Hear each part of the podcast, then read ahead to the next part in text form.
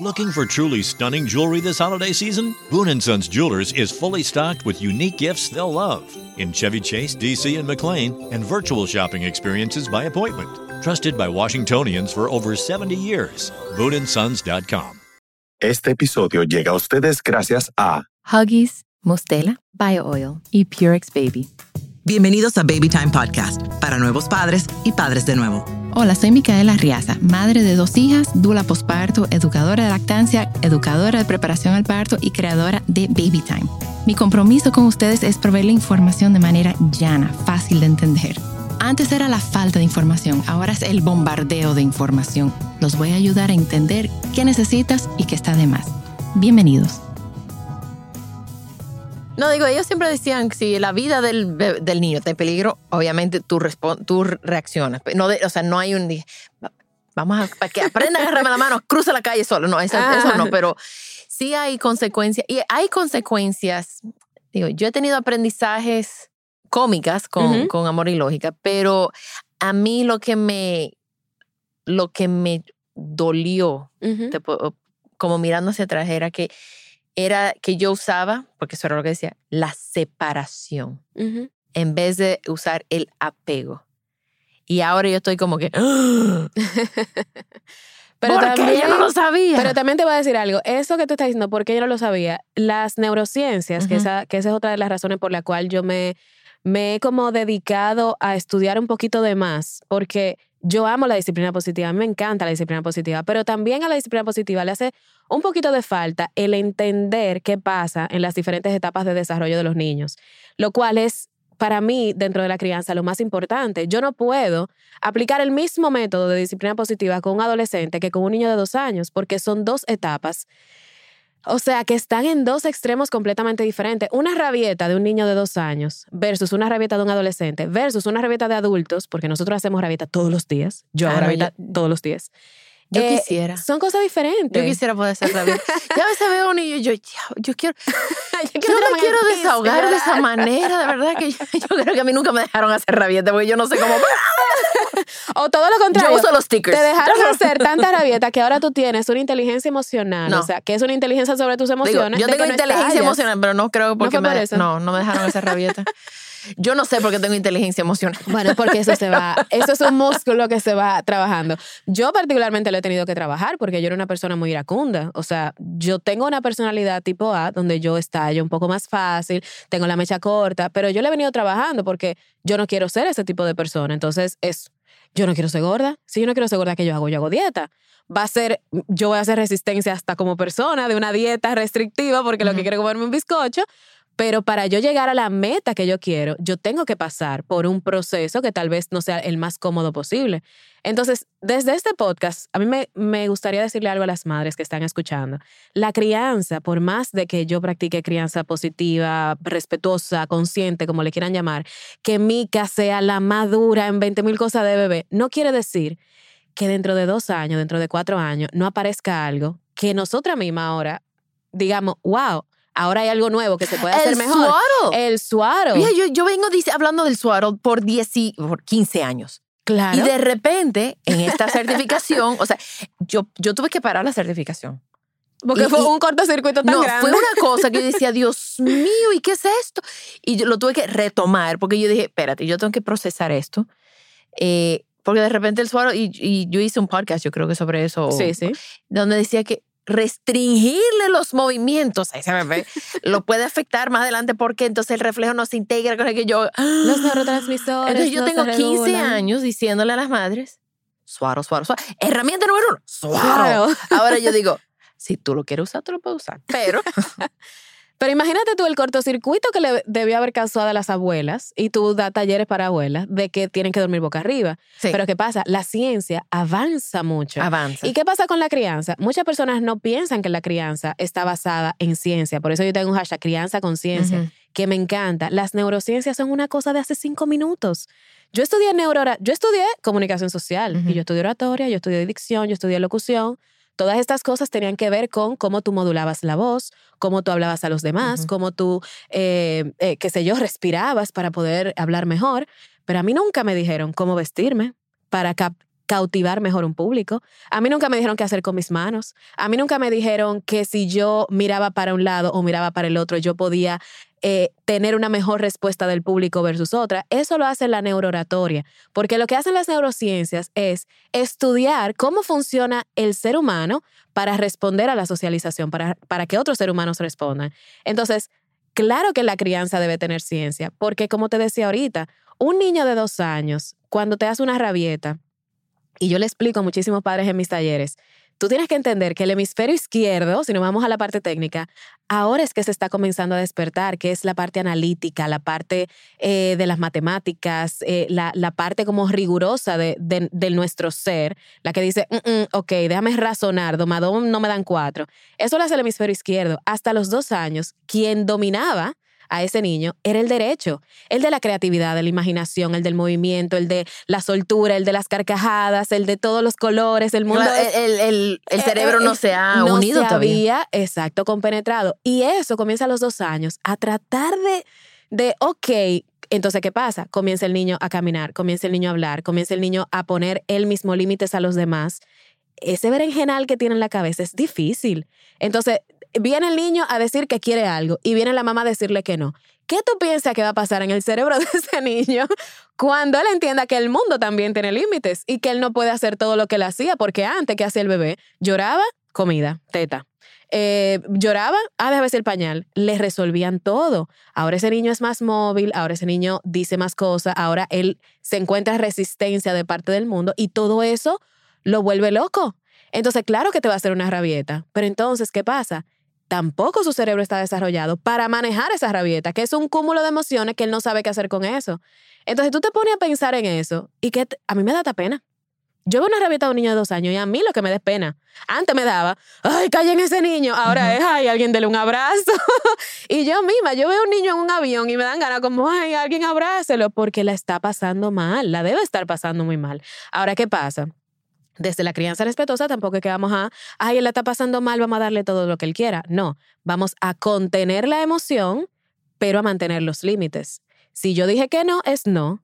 Yo, yo sé que tú la estás pasando muy mal, vamos a contenerte, vamos a dejar que tú te desahogues como hizo tu hermana, vamos a darte tu espacio. Tiene derecho a sentir la tiene frustración. Tiene derecho a sentir la frustración. Ahora, lo que no tiene derecho es a lacerarme a mí, lo que no tiene derecho es a que bueno, no es que no tiene derecho, pero si llama a mí dijo que en vez de 10 chocolates, uno que te vas a comer para tu bienestar, para que pueda dormir mejor y no tenga ese, ese sugar rush, yo, yo también te quiero. Y porque te quiero, te tengo que poner límites. Claro. Entonces yo te digo, por ejemplo, Mica, eh, Mica, mira, hay, hay dos puentes. Hay uno que no tiene barandillas y que es de cristal y está pasando entre el, el Monte Everest y el otro que está al lado. ¿Tú vas a querer pasar por ese puente? Qué fácil. No. No. No, porque te vas a sentir insegura. Ahora, si yo te presento a ti un, un, puente que tiene toda la barandilla del mundo, que tiene cosas de seguridad, que tiene plan B, plan C, no tiene una, un, un, un piso de cristal, sino de hierro fuerte, tú vas a pasar por ahí lo más tranquila del mundo. Claro. Entonces, esa es la crianza. Yo tengo que darle límites a mi hijo, yo tengo que ponerle un puente seguro, pero si le pongo el de cristal, se va a ir, se va a ir y se claro. va a caer. Entonces, los límites son amor. Yo tengo que ponerle límites a mi hijo. Ahora, si yo lo hago desde un punto de vista donde yo entiendo lo que le está pasando a ese niño, donde yo entiendo cada etapa de desarrollo, entonces voy a ser más empática en la forma en que yo coloco esos límites. Entonces, ¿qué pasa? Que en aquel momento, cuando Amor y Lógica se creó, las neurociencias no estaban tan avanzadas. Entonces, ellos no tenían forma de saber eso. Entonces, por eso te digo, uno hizo lo que pudo con la información que tenía. Uno no puede sentirse mal. Yo ahora te estoy diciendo todo esto y tú y yo estamos estudiando 20 mil cosas, pero puede que en cinco años te digan algo diferente. Claro, cambia Que los niños tienen que dormir parados y nosotras vamos a decir, ¿cómo así? Mi niño durmieron acostado toda la vida. Entonces eso, la crianza no está escrita en piedra. Cada mamá que haga lo mejor que entienda, que busque información, que se empodere, pero es lo que tú decías, si algo te causa como, mm, es como que por ahí Ajá. me que va la cosa. Entonces busca, busca, busca qué es lo que te va a hacer sentir una madre plena. Sabes que yo a todas mis, eh, bueno, cuando daba talleres en persona de preparación pandemia. pre-pandemia, pre-pandemia, cuando daba eh, especialmente la de preparación al parto, yo le decía, señores, en, en la última clase, yo le decía, este es el momento de empezar a aprender cómo vamos a criar. Claro. Porque, te digo, levante la mano quien fue al colegio. Todo el mundo levanta la mano. Levanta la mano quién fue a la universidad. En mis clases casi todo el mundo ha hecho eh, universidad. Levanta la mano quién ha hecho maestría. Y quizás mitad o un poco más de la mitad levantaban la mano. Perfecto. Y ustedes son profesionales y trabajan. Ahora, levanta la mano quién ha tomado un curso para padres. y se queda. Le digo, ustedes están aquí para, o sea, cuatro semanas en, una, en un taller de preparación al parto para un día. ¿Quién, concho, concho, se está preparando Para el trabajo. para los próximos grande 18 y de su 20 vida. años, donde no hay vacaciones, donde no hay bonos, donde no hay nada, donde eso es lo más agobiante que puede pasar una persona es criar. Ustedes se preparan, ustedes se están preparando para eso y se quedan mirándome. Y yo, empiecen ahora a buscar, porque le digo, esa persona que tú tienes al lado, si iban con su pareja, ustedes creen que se conocen, ustedes no se conocen. Ay, Cuando ay, hay ay, un hijo de por medio, ahí es donde ustedes se van a conocer. Oyes. Porque cuando tú estás ya, o sea, después del nacimiento, cuando empieza la crianza, a ti te criaron diferente como criaron a tu esposo Ajá. o a tu pareja. Entonces ahí es donde de repente empiezan unos choques. Yo me acuerdo que el, cho el primer como choque, no choque, pero el primer choque que yo tuve con Eduardo fue en Navidad, cuando mi hija tenía casi tres años, porque ya ella tenía la conciencia para saber, eh, ya Santa viene. y ella me despertó a las seis de la mañana, llegó Santa. Y yo, mi amor, llegó Santa. Y él, ay, no. Yo como que, ay, no, ya Santa llegó. Me dice, ay, no, pero en mi casa nosotros esperábamos a que mi madre se despertara. Y yo, ay, no, pero en mi Ay, no. casa nosotros nos despertamos a las seis y abríamos todos los regalos. O sea que vamos por, eso nunca fue una conversación que nosotros tuvimos Claro. pre-embarazo o de amores o, ujú. o casados. O sea, eso. Ajá. Entonces vienen surgiendo cosas. Y sombras. Hay un, hay un libro que yo recomiendo de verdad, y con los ojos cerrados, eh, a todas las madres y los padres, porque es maravilloso para ambos, que se llama La maternidad y el encuentro con tu propia sombra. Es de Laura Goodman.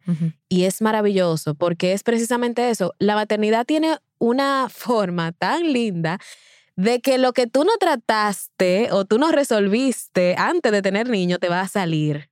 Te va a salir de alguna forma. Cuando ese niño te haga la primera rabieta, y ni siquiera la primera rabieta, vamos, vamos a hablar de las malas noches de, de, de los recién nacidos. Cuando ese niño te haga una mala noche de recién nacido, que tú no hayas hablado con tu esposo, como tú dices, mira, y entonces nos levantamos los dos, o sea, ¿cómo que va a funcionar esto? Yo me levanto sola, tú te vas a trabajar el otro día, o sea, esas conversaciones regularmente no se tienen. Los papás van a los cursos, de, eh, de- a los talleres, Ujú. dicen, ah, sí, yo sé que se levanta. Ok, ya tú sabes lo que pasa, pero y después que ustedes lleguen a la casa, ustedes se sentaron a ver cómo que van a... ¿Cuál es la mecánica? ¿Cuál es la mecánica? Y en la disciplina también, porque cuando claro. una madre, y, y creo que en nosotros tenemos un, siempre el chip de cómo nosotros fuimos criados va a salir en algún momento. Claro, claro. Y hay veces que uno puede estar disciplinando de una forma Ujú.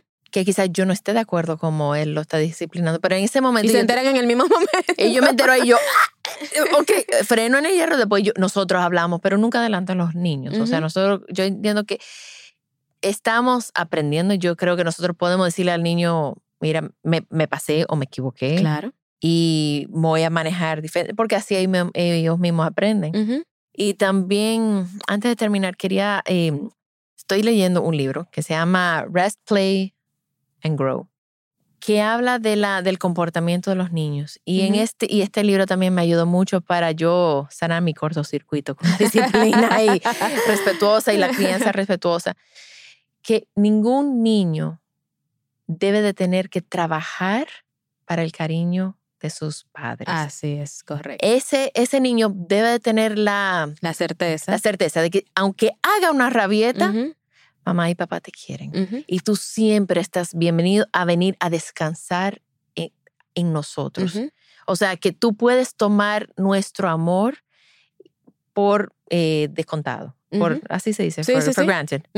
Ustedes lo no tienen que trabajar, ni comportarse, ni, ni, ni modificar su comportamiento para agradarme a mí. Correcto. Yo- Por eso es que en la crianza respetuosa, una de las primeras, es como de los mandamientos, es, si tú vas a hacer una corrección, haz la corrección de lo que pasó, no le hagas la corrección al niño de quien él es, porque todos los eres que tú le digas a tus hijos lo van a construir o lo van a destruir. El que tú le digas, tú eres un regueroso, tú eres un grosero, tú eres un vago, tú eres inteligente, tú eres muy bonito, tú eres lo mejor, todos esos seres van a ser su voz interior porque lo que los niños piensan de sí mismos va a ser la voz de mamá y papá en, en la infancia.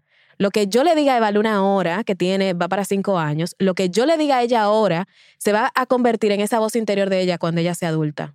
Y eso muchos muchos padres no lo saben y a veces es lo que tú dices, a veces se nos salen como esa cosita de, de la crianza de antes. Conchale tú, tú siempre haces tal cosa. No, tú no. Tú hiciste eso, entonces vamos a corregir el hecho. Si tú pintaste No. en la pared, vamos a corregir por qué tú no deberías volver a hacer eso nuevamente, porque la regla de la casa es esta, mi amor. Digo, yo, Porque si pintaste, tienes que... yo resolví eso, yo le regalé una pared a mi hija. Exacto. Yo toma, mi, esa pared. Esa es la pared es para pintar, tuya. exacto. Píntala de negro y mira toda la tiza que tú tienes. O si tú... Con Sharpie. Exacto, si tú quieres, o como un papá que yo vi en, en Instagram estos días que me encantó, que el, niño dibujó con un Sharpie y él le puso un marco alrededor y le puso abajo la cosa como en la obra de arte, Ajá. de que fulano pintó tal día de tal cosa, o sea, búscale el sentido del humor. Mira, ese día del, Pero del- de las paredes. Porque mi hija hacía como circulitos en todas las paredes. Y entonces yo agarré y le dije, mira, esa pared es tuya, mi amor. Aquí están tus marcadores, aquí está todo.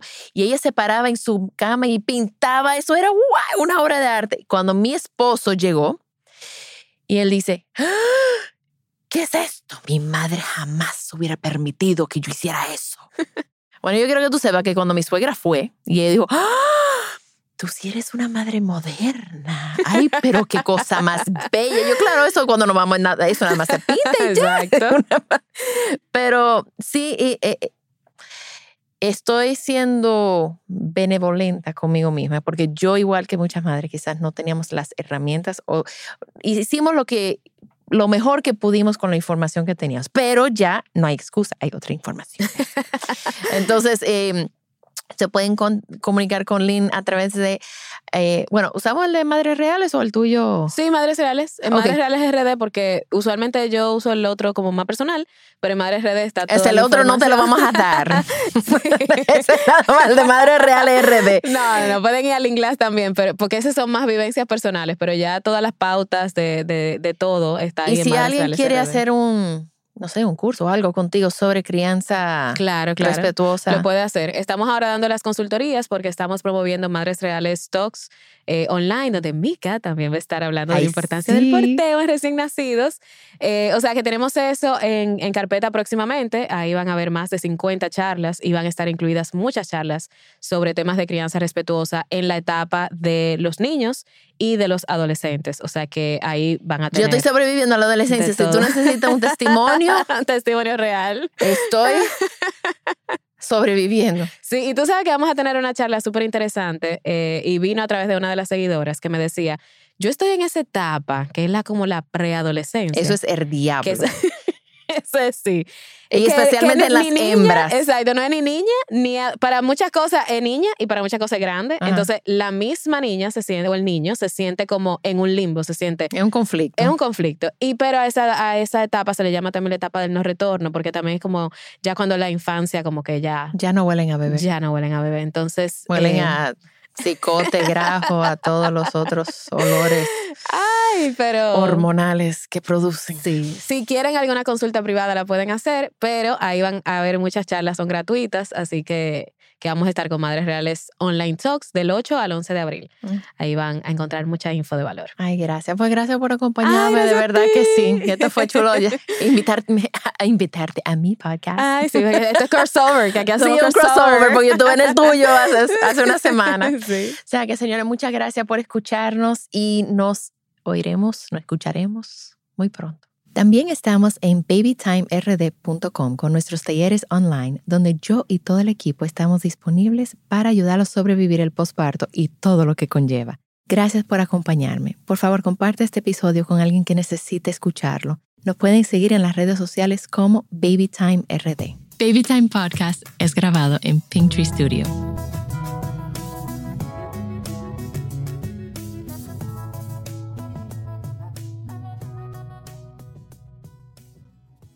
Looking for truly stunning jewelry this holiday season? Boon & Sons Jewelers is fully stocked with unique gifts they'll love in Chevy Chase, DC, and McLean, and virtual shopping experiences by appointment. Trusted by Washingtonians for over 70 years. BooneandSons.com. Add sparkle to your holidays with Boone & Sons Jewelers. A burst of color for festive holiday occasions and unique gifts they'll treasure forever. Boone & Sons Jewelers in Chevy Chase, DC and McLean and virtual shopping experiences by appointment at booneandsons.com.